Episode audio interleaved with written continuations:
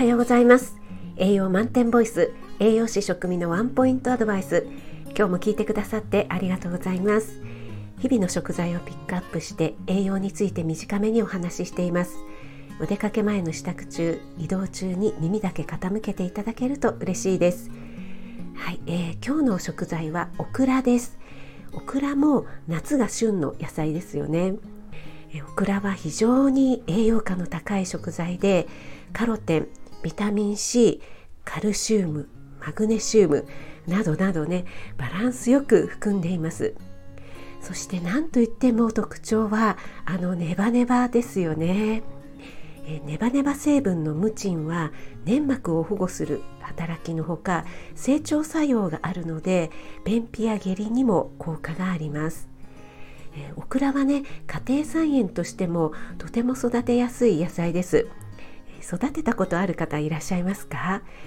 黄色いねハイビスカスのような綺麗な花が咲くんですよね。そして次々と収穫できるので少し放っておくとすぐに大きくなってしまいます、えー、このオクラもね保育園で育てていました。育てやすいのでね。でオクラって緑色が一般的なんですけども赤紫っぽい色のもありますよね。あれはですね茹でると緑色になってしまうので生で食べた方がいいんですね。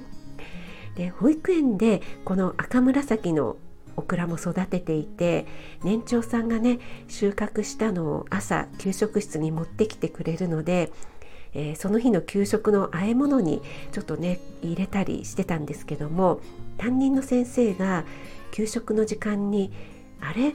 赤いのもありませんでしたっけ?」って言うんですけども、えー、給食ではね衛生上あの加熱してからじゃないと提供できないのですみません茹でるとね色が飛んじゃうんですよって説明してでえー、そうなんですか？知らなかった残念なんていうね話をしていましたはい。あなたが美味しく食べて美しく健康になれる第一歩全力で応援します。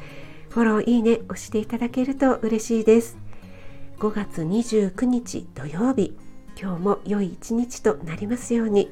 お仕事の方は気をつけていってらっしゃい。